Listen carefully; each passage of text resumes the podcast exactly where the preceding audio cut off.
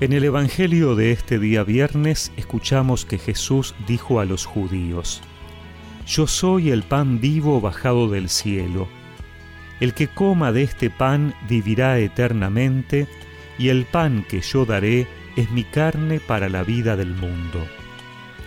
Los judíos discutían entre sí diciendo, ¿Cómo este hombre puede darnos a comer su carne?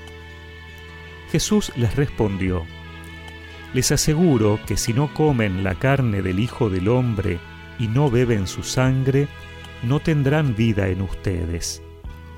El que come mi carne y bebe mi sangre tiene vida eterna, y yo lo resucitaré en el último día. Porque mi carne es la verdadera comida, y mi sangre la verdadera bebida. El que come mi carne y bebe mi sangre permanece en mí y yo en él. Así como yo, que he sido enviado por el Padre que tiene vida, vivo por el Padre, de la misma manera el que me come vivirá por mí. Este es el pan bajado del cielo, no como el que comieron sus padres y murieron. El que coma de este pan vivirá eternamente. Jesús enseñaba todo esto en la sinagoga de Cafarnaúm.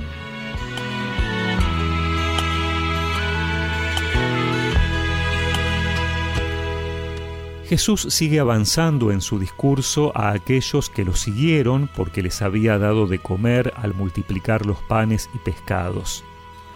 Primero habló de que su palabra era el pan de vida y que había que ir a Él y creer en Él y luego fue pasando a lo que para nosotros es claramente una referencia a la Eucaristía. Pero hay que ponerse en el lugar de sus oyentes, el impacto que les habrá causado que Jesús les diga que tenían que comer su carne y beber su sangre. ¿Cómo podían comer la carne de una persona viva? Eso era canibalismo. O beber su sangre, algo que estaba prohibido por la ley hasta en referencia a los animales. Hoy nosotros podemos comprenderlo. Jesús dice, les aseguro que si no comen la carne y beben mi sangre, no tendrán vida en ustedes. Por eso lo primero que surge es que este alimento espiritual no es optativo, es algo que se exige si verdaderamente se quiere tener la vida, y aspirar a la resurrección eterna. El efecto de este pan de vida es la unión y permanencia con Jesús. El que me come permanece en mí y yo en él, dice Jesús. La cuestión del permanecer es reiterada en Jesús, sobre todo en el pasaje de la vid y los sarmientos. Tenemos vida si permanecemos en Él, porque Él es como la savia, la fuente de vida.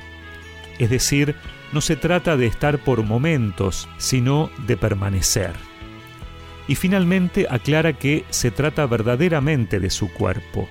Por lo tanto, no es una presencia simbólica o meramente espiritual, sino que es real y sustancialmente su cuerpo.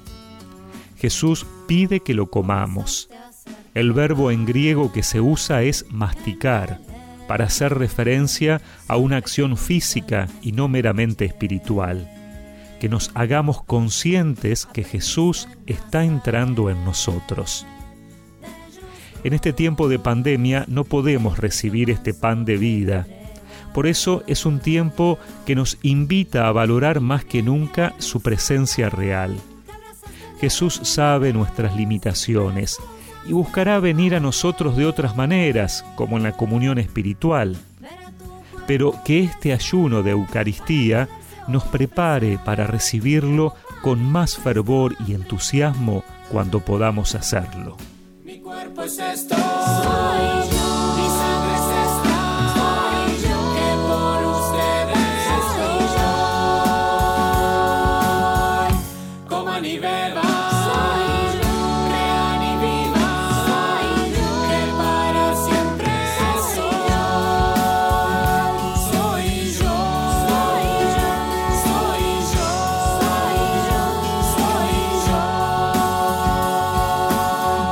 Y recemos juntos esta oración. Señor, que en este tiempo pueda recibirte de la manera que tú vienes a mí y renovar mi conciencia de la necesidad que tenemos de este pan de vida. Amén.